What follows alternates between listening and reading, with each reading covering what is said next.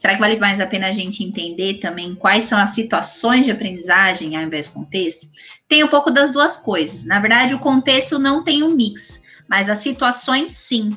A gente coloca essas caixinhas, mas o processo não é linear, ele é todo complexo. Oi, gente, sejam todos bem-vindos e bem-vindas ao GPSP Conversa. Eu sou a Sara Silvério. E eu sou Paula Cimarelli. No episódio de hoje, iremos compartilhar com vocês o encontro que nós tivemos no GPSP Conversa com a professora Yura Sato. E o tema foi Desenvolvimento Profissional de Treinadores e Treinadoras Esportivos, a aprendizagem ao longo da vida. E para quem não conhece a Yura, ela está terminando o doutorado dela lá pela Faculdade de Educação Física da Unicamp e também é treinadora de basquete no nosso clube de Limeira. E a nossa conversa com ela foi tão legal que a gente vai ter dois podcasts desse encontro. Então é isso, pessoal. Nos vemos no próximo podcast. Aproveitem. Tá legal, gente. Boa tarde. Muito legal estar aqui com vocês. O Igor, a gente tá ali na disciplina, mas ainda não tinha, acho que, visto a carinha do Igor. É, o Rodrigo, Matheus e Bernardo, acho que ainda não tive oportunidade de conhecer. Júlio está entrando agora também, então é um prazer estar aqui com vocês. Sempre trocar um momento com, com a Paulinha é especial, porque é bem isso que ela falou, a gente se tornou muito amigas, e com certeza foi devido a esse momento de entrar na pós-graduação, né? mas hoje em dia a gente passa dessas questões acadêmicas, né? Então é muito legal poder compartilhar com alguém que é amiga e que também é da área, estuda o mesmo tema e que está o tempo todo compartilhando comigo diversas ideias também acadêmicas.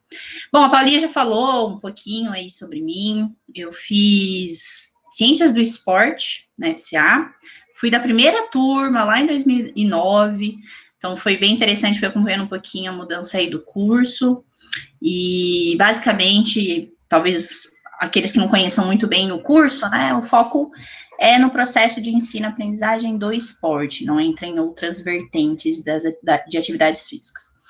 E depois eu parti para um mestrado na área da educação, na, na área da também ciências do esporte, mas de análise de jogo, mas uh, com análises biomecânicas e estatísticas, nada a ver do que eu faço agora, assim, mas foi uma experiência muito legal, primeiro que era com basquete, né, que é a minha, minha modalidade do coração, e aí depois disso eu vim para a área da pedagogia do esporte, e nisso aí passei um tempo trabalhando, foi um ano e meio entre o doutorado, o mestrado e o doutorado, e hoje eu estou no LEP com a Larissa Galati, acredito que vocês conheçam o LEP. Entrei na área da pedagogia do esporte, especificamente estudando o desenvolvimento de treinadores e treinadoras. A minha tese está relacionada com esse processo dentro de um contexto específico que é universitário. E aí é, é papo para um outro dia. Mas foi um processo bem maluco, né, de troca de estudos quantitativos, basicamente, de muita análise estatística e biomecânica, para um processo no doutorado agora com a pedagogia do esporte, que foi onde eu realmente me, me encontrei, ou estou me encontrando. E sou treinadora de basquete também. Fui de equipes universitárias e hoje estou com equipes de base aqui, num clube que chama Nosso Clube, em Limeira. Então vamos lá, né? Quando a gente fala de desenvolvimento profissional, isso ocorre em qualquer área, né? Assim como a atuação de treinadores e treinadoras. Então, essa literatura na área de formação de treinadores, desenvolvimento de treinadores e treinadores especificamente, tem uma base muito grande na educação, no desenvolvimento de professores e de professoras. E, na verdade, ainda é um assunto não tão explorado, não tão pensado, não tão desenvolvido cientificamente, né, em termos de conceituação. Mas existe, claro, algumas coisas. Um dos autores bastante importante nessa temática é esse Mallet, e ele vai falar que o desenvolvimento de treinadores é considerado um termo muito abrangente que se refere ao processo. Essa palavrinha é uma palavra-chave. Processo que leva ao aprimoramento da expertise, da sua expertise. Expertise não é uma palavra que me agrada muito, que eu acho difícil da gente é, traduzir, também conceituar, porque também existem muitos conceitos. Então, vamos avançar para um outro conceito aqui, que, que ajuda a gente a entender em termos de conceituação, de definição, o que, que é né, o desenvolvimento profissional de treinadores. Em seu significado complexo, a definição de desenvolvimento de treinadores e treinadoras contempla, de novo aí, ó, um processo que é individual e que ocorre dentro de um contexto social e cultural. Então, aqui, nessa fala, por exemplo, né, a gente está no online, em um contexto específico que tem elementos culturais diversos, né, elementos culturais envolvidos, e cada um de vocês aqui está percebendo esse momento de uma forma, de acordo com a sua biografia, né, de acordo com a sua individualidade. E aí, esse processo leva os treinadores à aprendizagem contínua. Quando a gente fala aprendizagem contínua, a gente está falando de aprendizagem ao longo de toda a vida, que vai abranger aí uma ampla, é, uma gama ampla de oportunidades e de contextos. Então, diversas é, contextos, diversas situações em que ocorre essa aprendizagem que ela é contínua. E quando a gente fala aí do pressuposto da aprendizagem ao longo de toda a vida, é essa esse framework, é esse referencial teórico que tem sustentado o desenvolvimento profissional na área da literatura de treinadores e treinadoras, né? Então, é, é, essa aprendizagem ao longo da vida é considerada como um constante processo de devir, ou seja, de se tornar, de se tornar treinadores e treinadoras.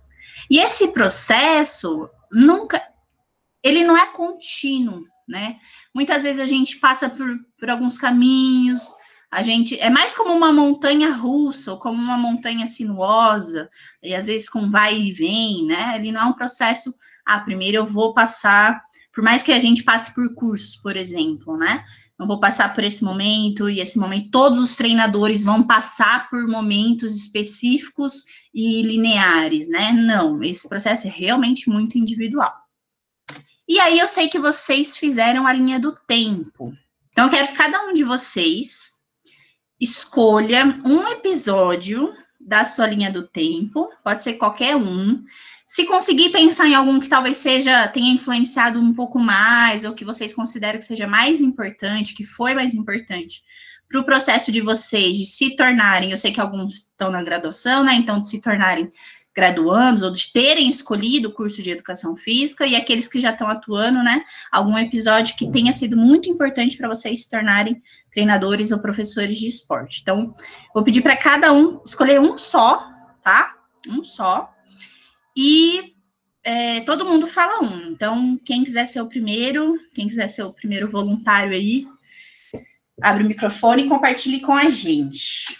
É, o meu episódio, a, a, minha linha do tempo, né? O episódio foi lá por volta de 2006, quando eu entrei no ensino médio e fui convidado a jogar handball pela escola. É, até então eu não conhecia nada e a partir desse momento eu tive um conhecimento, algo que me motivasse a fazer. Então, a partir lá do ensino médio eu comecei a, a me tornar um atleta. Legal. Boa, Rodrigo. Valeu por compartilhar. E aí, alguém tem algum outro episódio que seja semelhante do Rodrigo ou que seja totalmente diferente? Eu vou. Boa. É, boa tarde todo mundo aí. Boa tarde. Eu acho que o que me motivou a entrar no curso foi querer ser professor e eu, eu dava aula já há um tempo, mas eu sou formado em administração, então dava aula nessa área, mas não era muito isso que eu queria. Então, é, como, no trabalho, no, como eu trabalhava no Senac e eu trabalhava com adolescentes e a parte de esportes, é, eu ficava, eu tomava conta, né? É, e também ali não era um treinamento, mas era mais uma parte recreativa. E aí eu decidi entrar depois, já mais tarde, né? Na, na educação física e aí sim a questão de ser professores, é, atuar, trabalhar como professor foi o que motivou a entrar no, no na graduação. É, é, e depois a questão, é, como técnico, foi pelo por conhecer um esporte que eu, tra, que eu trabalho, o chuckball, e eu tinha que jogar e tinha que ter pessoas para jogar comigo. Então, eu tinha que treinar também elas e também me treinar. Então, meio que foi uma coisa puxando a outra. Foi meio, foi meio andando junto. E só para ajudar a gente depois na discussão, como é que foi esse contato com o Chuckball, Silas? Foi no próprio. É, no, no, no, no, Senac, a gente teve um, é, curso para professores para desenvolver atividades é, lúdicas, recreação. Então, o pessoal do SESC tem muito essa característica. E aí, lá, entre várias é, modalidades, lá eles é, falaram um pouco sobre o Chuckball. E aí, coube para a gente pelo, por poder jogar meninos e meninas no mesmo time, como no projeto que a gente trabalhava é, era esse público, atendia, e aí fica aquela coisa dos meninos né, dominarem a, a questão. Então, foi uma proposta que, é, numa reunião, a gente com os professores, ah, vamos aplicar alguma coisa que a gente aprendeu lá. E aí acabou sobrando para mim ir atrás de conhecer esse esporte e tentar colocar em prática. Foi o que aconteceu. Só que daí de lá eu acabei, acabei gostando muito do esporte, levei para fora e acabei me tornando aí no meu time, no caso, né? Não é muita coisa, mas nada como vocês aí, tão cheio de títulos e lugares mais é, vistos. mas foi é um, é, uma coisa acabou puxando o outro. Eu queria jogar, não tinha quem jogar e tinha que conquistar o pessoal para jogar e alguém tinha que treinar esse pessoal que estava chegando. Muito bom, Silas. Olha, primeiro que, inclusive, tem um, vai ter um momento aqui da apresentação que não tem dessa, assim, ah, de quem ganhou mais títulos, trabalha em algum contexto. E tem um estudo bem legal que fala sobre isso, e por coincidência eu trouxe aqui no final da apresentação e a gente fala um pouco mais sobre isso. Mas muito legal que o, tanto o Rodrigo quanto o Silas comentaram de um momento, né, de um contato, de um primeiro contato com o esporte, no caso do Silas do Chuckball, no caso, é, né, já num, num ambiente de trabalho, e o Rodrigo lá na escola, o handball, né, que você falou, Rodrigo, com o handball, então foi esse primeiro contato aí que já despertou o amor ao esporte que depois, ao longo de, de alguns episódios, outros episódios, vocês chegaram aqui, né? Legal. Quem mais quer compartilhar? Eu posso ir? É, então, acho que foi quando eu ainda, ainda no ensino médio, passei a acompanhar as aulas na escola de futebol da Ponte, que hoje eu faço estágio, e foi ali que é, eu assistindo, acompanhando, eu comecei a estudar o treino, a estudar o processo de ensino-aprendizagem antes de entrar na faculdade. E aí, e aí foi, a, foi a partir disso que a, a Ponte, na época, no final do, do ano, se não me engano, no final do ano, a Ponte organizou lá no CT da categoria de base em Jaguariúna, é, meio que um workshop, uma palestra para pra, as franquias, né? E aí eu fui acompanhar e aí era, era, eram duas palestras, uma do Alcides e uma do Chengo. Eu ainda não conhecia, né?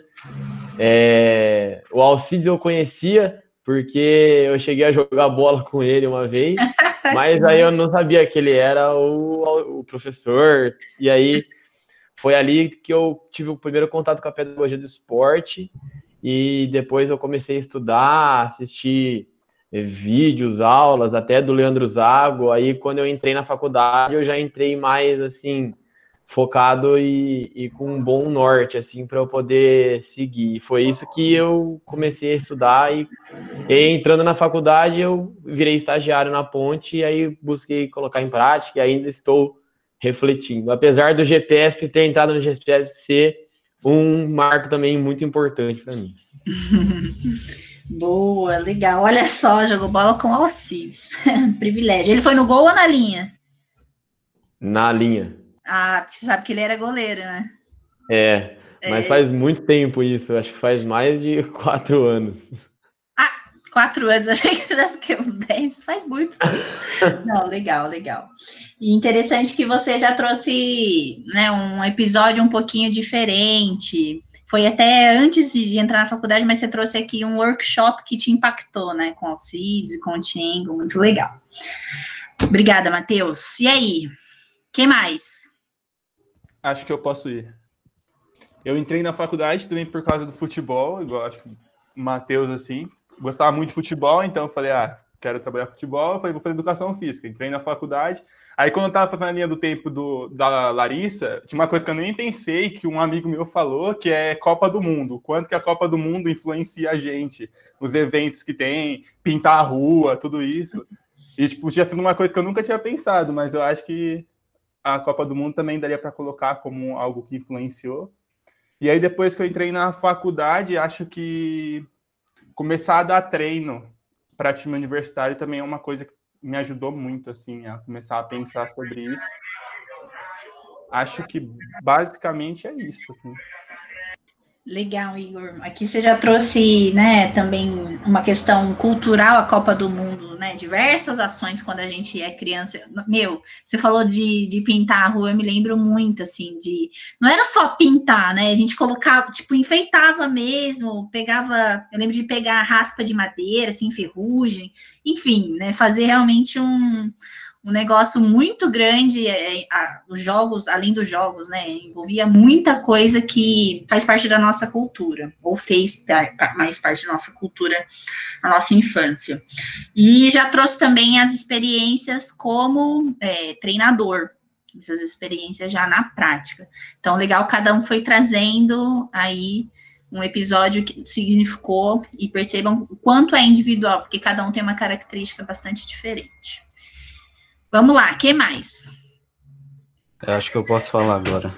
Liguei a câmera aqui. É, eu fiquei tentando pensar em algo específico, mas eu não consegui pensar muito bem. Mas eu acho que eu vou na linha do Rodrigo e do Silas, que foi com o meu primeiro contato assim com o esporte, com o futsal desde criancinha, e também do Igor agora na faculdade, trabalhando com esporte universitário. E uma coisa um pouco diferente que eu fiquei pensando aqui também é que eu assistia muito jogo de várzea do meu pai. E, tipo, eu gostava muito de assistir, de ver as coisas estavam acontecendo, e depois eu, a gente comentava sobre o jogo. Então, foi algo que também já, já que eu posso citar, assim, que me, me chamou bastante atenção.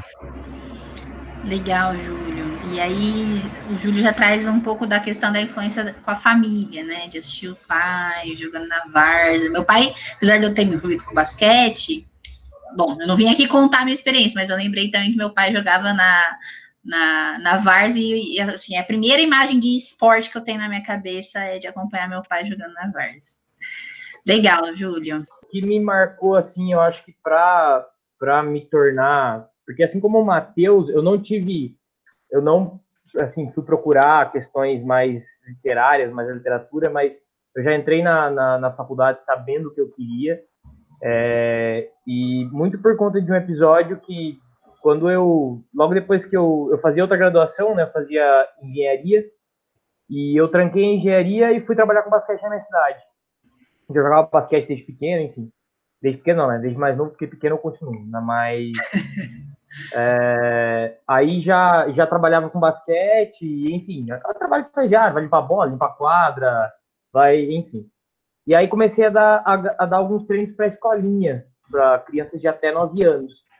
E um dos episódios que me marcou assim, me mostrou que, que, eu, que eu queria ser treinador, que aquilo realmente era o que eu queria, é, foi um episódio que eu, eu fui entregar um panfletinho pro, na casa de um menino, é, um panfletinho de viagem mesmo, falando para os pais tinha que levar papel higiênico, tinha que levar é, roupa, tênis, meia, sabe?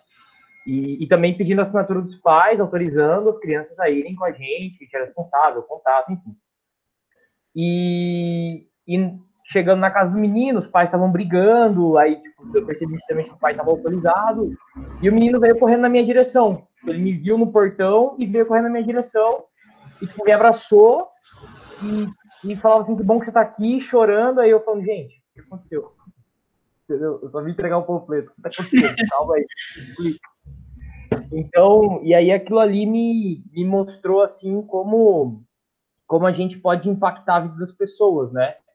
E, e eu acho que para mim o maior, como eu posso explicar, o maior motivação e o que vai sempre me marcar, que se eu for fazer uma linha do tempo todos os dias, ou todos os meses, ou todos os anos da minha vida, o que vai sempre me marcar vai ser quando os atletas vão virar e falar assim, pô, Ber, obrigado por ter me ajudado nisso, obrigado por ter me ensinado aquilo, obrigado por ter eu acho que essa, essa, esse sentimento de gratidão que eles têm para com a gente e a maneira como a gente pode impactar a vida deles é um negócio que, assim.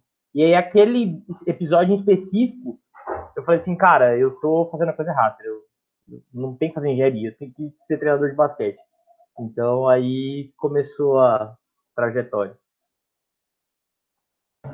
Que bonito, muito legal, Bernardo. Foi salvo.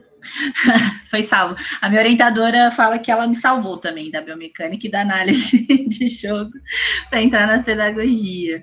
Muito legal. E, pô, finalmente alguém do basquete, hein, Paulinha?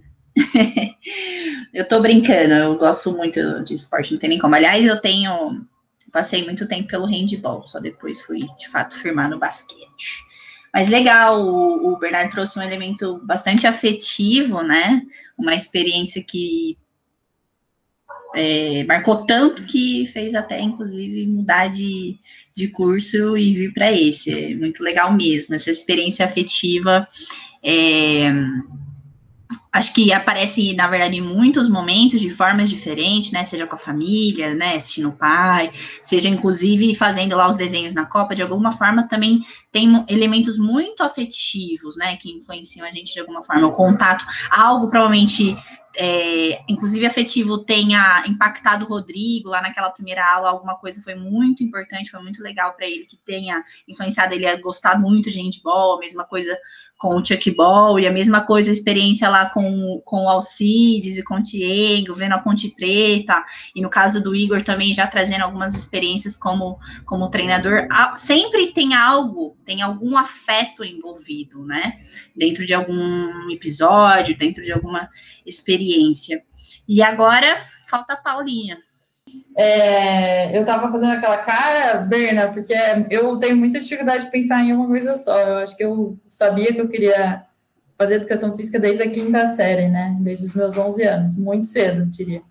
Mas, além da disciplina do professor Roberto, e de ter virado treinadora no susto e ter descoberto que eu queria era mesmo ser treinadora e não ser professora de educação física escolar, um, uma das experiências que eu tive ainda no estágio, dentro do contexto da educação física escolar, foi uma coisa que me fez pensar, putz, eu quero trabalhar com pessoas e com esporte, que foi com uma aluna que ela teve paralisia cerebral é, durante o parto, né, em decorrência do parto, e ela tinha 11 anos e ela amava esporte, mas ela tinha muita dificuldade de jogar vôlei. E aí um dia eu percebi que a Bia ficava excluída na, no vôlei, né? Porque como que você vai jogar vôlei sendo que uma mão sua não, não funciona, enfim. E eu percebia que uma das principais dificuldades dela no vôlei era o saque, né? Porque imagina, para sacar, você usa uma mão de apoio, 11 anos, tá, gente? Usa uma mão de apoio e a outra mão você e aí ela não tinha como fazer isso. E aí eu peguei a Bia de canto na, na quadra e fiz, Bia, vamos treinar. E eu inventei na hora com a Bia, assim, tipo, da, da própria, né, aquela coisa que você aprende fazendo. E aí a gente achou um jeito dela sacar e a Bia aprendeu e, e foi para o jogo com os amigos dela na, na própria aula. E ela começou a acertar o saque, as pessoas gostaram que ela estava fazendo, felizes e tal. E aquilo para mim foi tipo, ah, tá, eu preciso trabalhar com pessoas e com esporte. Não, não sabia ainda que seria treinadora, mas depois, sendo treinadora, foi o que eu descobri. Eu não sabia dessa história, acho que eu não, não conhecia. Legal, Paulinha. É mais um episódio aí que impactou muito, que te marcou muito e sinalizou o caminho que você gostaria de seguir, né? Legal, muito bom. E assim, né, como a Paulinha falou, é difícil escolher um, porque de fato são muitos episódios. Quanto mais a gente para para pensar, mais a gente vai entendendo e descobrindo episódios, pessoas, é, eventos que nos influenciaram. E a linha do tempo tem um pouco desse papel mesmo de nos ajudar e nos guiar e pensando ao longo do tempo quais foram esses episódios. Muito legal. E aí, né, agora trazendo um pouquinho da literatura, os estudos que vão compreender também quais são esses episódios de aprendizagem, como treinadores e treinadoras aprendem, também partem dessa investigação é, qualitativa, perguntando, e inclusive a linha do tempo tem sido um método bastante recorrente de investigação para tentar entender quais são esses episódios. E aqui eu trouxe um estudo, né, o Igor tem acompanhado um pouco mais na disciplina, não é tão novidade para eles, Não sei quem tem acompanhado, mas vamos seguindo. É, esse é um estudo é desenvolvido por um aluno da UFSC, que é o Alexandre Tozeto, em que ele investigou treinadores de que na época era o principal clube de formação de atletas de base no futebol, né? E aí, nessa, nesse estudo, a partir também da linha do tempo e de entrevistas, esses treinadores de futebol foram elencando episódios que foram importantes para eles também, que é muito similar com o que vocês trouxeram aqui. É claro que tem muitos outros, né, que vocês têm aí cada, na sua linha do tempo, mas o que vocês compartilharam, a gente já consegue observar muitas semelhanças. Então, a família, que foi citado, por exemplo, o pai que jogava na várzea, né? O que, que a família pode auxiliar? No desenvolvimento de formação, ou no desenvolvimento de valores, né? Que isso é para a vida toda, né? Não é só especificamente para a profissão, mas são valores que são importantes para nos guiar ao longo da vida toda. E também conhecimento específico, né? Do, no caso desses treinadores do futebol Quantas vezes a gente não, te, não acompanhou com alguma pessoa, com algum familiar, jogos na TV, enfim, amigos, amigas. Então, esses treinadores também relataram a família como, um, como pessoas, como um aspecto importante para o desenvolvimento deles, né? Às vezes um primeiro contato com, com esporte, enfim. Como atleta, então, experiências como atletas, né? Como vocês falaram, inclusive o, o, o Silas, que comentou que teve um contato um pouco é, não tardio, né? Mas é, quando estava no ambiente de trabalho, que não era especificamente ele atuando como treinador e treinadora, conheceu o Chuckball. Então, foi essa experiência como atleta de Chuckball que acabou influenciando. E como que essas experiências para esses treinadores foram importantes no desenvolvimento de relações, relações treinadores-atletas. É, eu consigo lembrar muitos episódios de relações com os meus treinadores que me influenciaram e me influenciam até hoje na minha atuação. Também formação de valores, o conhecimento didático pedagógico, né, para ensinar determinado esporte, desenvolvimento de liderança, né? Quantas vezes na vivência ali com esporte como atletas a gente precisa tomar alguma atitude ou liderar algum tempo técnico, enfim, são diversos episódios que vão também ajudando no desenvolvimento, e esses treinadores relataram, e também a própria cultura é, do esporte, que, né, de uma forma bem generalizada, o futebol tende a ter uma cultura que é um pouco diferente do basquete, enfim, assim por diante. A certificação em cursos, e aqui no Brasil a gente tem uma característica bastante particular, que é a obrigatoriedade da graduação, né, do bacharelado, em especial para ser treinador e treinadora, exceto futebol e artes marciais, né, mas a gente precisa passar, ter essa licença, né, ter essa certificação, que aliás não é só a graduação, mas também ter o registro no CREF, né, e o que, que esses cursos, né, segundo esses treinadores, uh, têm auxiliado no desenvolvimento do conhecimento geral, de conhecimentos gerais, fazer o link entre a teoria e a prática, se antes tinha algumas experiências como atletas, né, talvez não tinham tantas com a teoria, e aí vem esse momento que é o papel, né, às vezes a gente não, não compreende como tão impactante, mas é o papel, né, desses cursos que certificam, e também desenvolvimento do conhecimento didático pedagógico. Além desses cursos que dão a certificação, tem outros que estão como workshops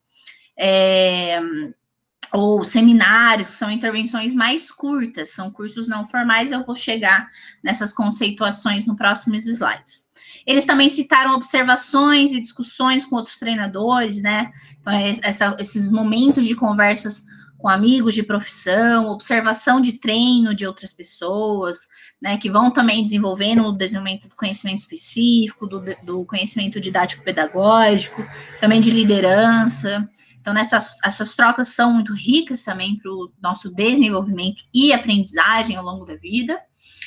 E a, a própria experiência como treinadores, assim como vocês também comentaram, que vão ajudar no desenvolvimento de diversos aspectos.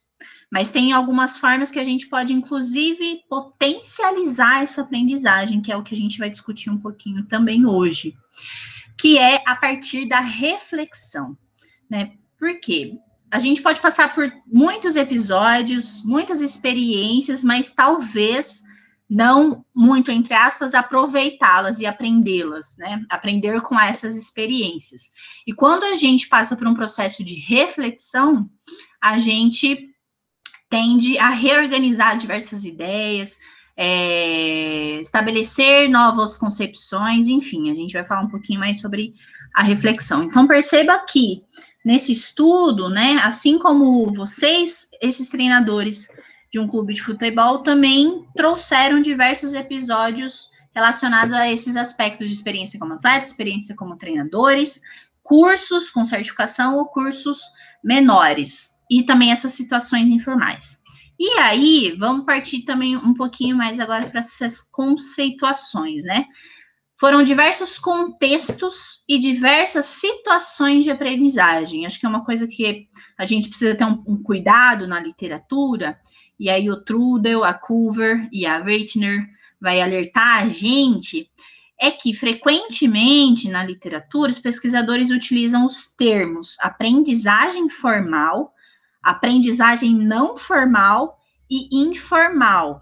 E isso pode causar uma certa confusão. Por quê? Uma coisa é contexto de aprendizagem e outra coisa é situação de aprendizagem. E aí, de acordo com o Jarvis, que provavelmente a Paulinha já falou para vocês, esse autor, é mais apropriado dizer situações de aprendizagem formal, não formal e informal. E eu já vou falar aqui que são esses três elementos, né? E aí a Moon vai sugerir então essa distinção de contexto e situações. Quando a gente fala de contextos, a gente está falando de fato do cenário em que aconteceu a aprendizagem que aí pode ser formal, que é exatamente aqueles cursos com certificação que eu comentei, principalmente de larga escala, então, por exemplo, a licenças A, B, C e PRO da CBF, e os universitários. Né? Então, esses são os cursos formais que incluem a certificação e tendem a ser também um pouco mais longos. Os não formais, que são intervenções curtas, e aí os workshops, os seminários, esse momento, inclusive, que a gente está tendo aqui, né, um momento não formal, né, um contexto não formal, que pode ser ou não de aprendizagem, aí também é um processo bem individual, como a gente falou lá no começo, né? E informal, que são esses momentos realmente informais, de trocas com, com entre os pares, de observações de treino, né, que não estão referentes aos cursos ou workshops. Então, são esses contextos informais, tá? Então, pode ser, por exemplo, inclusive, rolou uma aula, mas acabou a aula, depois vai lá no Bandeco conversar com a galera. Esse é um momento informal, apesar de estar dentro da universidade, né? Então, são contextos de aprendizagem. Quando a gente fala de situações, aí é a percepção do indivíduo relacionado à própria aprendizagem nesse cenário. E aí existem essas três uh, definições que são sugeridas pela MUN, que são situações mediadas de aprendizagem.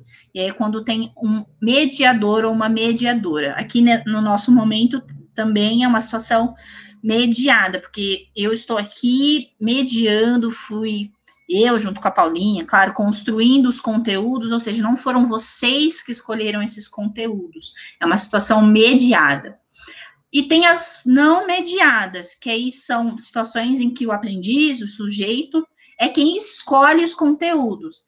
Então, por exemplo, vocês irem navegar é, em alguma página, buscarem conteúdo, buscarem um livro. Então, situações escolhidas pelo próprio sujeito. E a interna, que aí sim a gente está falando desse, desse momento de reorganização cognitiva, de reflexão. Então, são coisas diferentes. E agora eu vou pedir uma coisa para vocês, para a gente também assimilar um pouco melhor essas, as, esses conceitos, né? Vocês vão retomar aí a linha do tempo de vocês e identificar quais são os contextos de aprendizagem que estão relacionados a, aos episódios que vocês colocaram aí na linha do tempo. Agora eu queria que vocês comentassem um pouco como que vocês percebem a os contextos, desculpa, de aprendizagem formal e não formal que vocês elencarem aí. Como que foi, como é o processo, foi o processo dentro desses contextos formais e não formais? É, eu, assim, eu percebo a aprendizagem formal, os episódios que eu percebi de aprendizagem formal, mediadas, a aprendizagem mediada por, ou, no caso, ou a instituição, ou comissão técnica, e no caso eu apenas recebendo o conteúdo, entendeu? É, não eu, por exemplo, fazendo parte nesse sentido assim da não que nem por exemplo aqui aqui é eu vejo mais não formal que é a gente constrói junto conhecimento entendeu mas a gente não chega a estar tá numa aprendizagem informal porque é, eu vejo que é informal ou é experiência ou nós mediamos o nosso aprendizado. Eu vejo assim, entendeu? Tanto é que eu vejo que, por exemplo, nesse período de quarentena, quem tinha a possibilidade de estar tá o tempo todo aí, ou grande parte do tempo estudando em casa, é aprendizagem informal em alta densidade, entendeu? Legal, Matheus. E uma coisa interessante que você comentou, né? quando eu estou nos cursos formais, eu percebo que eu mais recebo informação do que estou construindo junto, né? Do que estou fazendo de fato parte desse processo. Legal. E aí, quem mais? Alguém tem alguma outra percepção? Olha, eu ia falar parecido com o Matheus. Eu, na minha linha do tempo aqui, basicamente não tem tanto formal ou é, tem mais é, momentos informais, né? E eu acho que o formal, na verdade, eu acho que o formal não entrou muito na minha linha do tempo e nem o não formal, porque basicamente foram momentos assim que não contaram tanto porque eu não participei e talvez tenha sido um momento que passou batido na minha vida. Eu já fiz vários cursos, vários seminários e nenhum deles eu coloquei na minha linha do tempo. E eu, eu acredito que, que essa parte da participação que o Matheus contou seja um dos motivos, acho, que tenham contado bastante. Legal. que mais? Eu tenho uma observação que me veio agora. Tá. É, uma, eu vou quebrar essa regra aí do formal, é uma coisa que não é tão positiva. Que a disciplina do professor Roberto, né, aproveitando e fazendo, puxando uma sardinha aqui para o nosso lado, ela é uma disciplina muito decisiva, assim, né, especialmente para quem fez com o Robertão, que foi o meu caso, né. É, todo mundo que eu conheço que passou pela FEF fala dessa disciplina, o quanto essa disciplina mudou a visão que se tinha sobre o ensino né, do basquete, mas de maneira geral, porque isso é possível de ser aplicado em outras, outros contextos. Mas aí eu queria contar um, é, uma, uma, um fato de que quando eu estava fazendo a disciplina, e eu estava aprendendo muito dentro de quadra com ele, é, foi quando eu me lesionei, né? E aí o médico falou: ou você para de jogar ou, ou você vai parar na cirurgia. Aí eu falei, paremos de jogar. Parei de jogar e falei pro professor, isso era setembro, mais ou menos. E aí ele falou, não, não tem problema você não fazer as aulas, mas fica perto. E foi o momento que eu mais aprendi, porque ele, diferente dos outros professores, que muitos professores que não dão atenção para os alunos que não estão fazendo aula, ele faz questão de dar atenção para esses alunos. Então ele vinha, ele me explicava por que, que ele estava fazendo daquele jeito. Então foi um momento assim onde eu aprendi muito com ele, num contexto formal, é, mas querendo ou não, não foi uma aprendizagem formal, né? No sentido de que, mesmo ele sendo professor, aquilo não era o principal papel dele ali naquele momento. Enfim, mas a disciplina dele com certeza é um marco. Eu posso falar uma, uma coisa rapidão? É, será então que, na verdade, você coloca, na verdade, o autor que você colocou no slide anterior coloca que é mais vantajoso a gente falar a situação formal, não formal, informal, porque para a gente colocar ela como formal, não formal, informal, depende do que a gente vai perceber dela. É isso? Se eu, por exemplo, estiver na aula num contexto formal, mas eu posso estar pesquisando outras coisas junto ali com o que a aula está sendo passada, eu estou ali num mix de contexto formal e informal. Entendeu? Excelente. Eu, eu pensei isso, assim. Entendi. Excelente colocação, né? Se a gente fala que é um processo individual e que as situações são a percepção do indivíduo, né, em relação àquele contexto, será que vale mais a pena a gente entender também quais são as situações de aprendizagem ao invés do contexto? Tem um pouco das duas coisas. Na verdade, o contexto não tem um mix, mas as situações sim.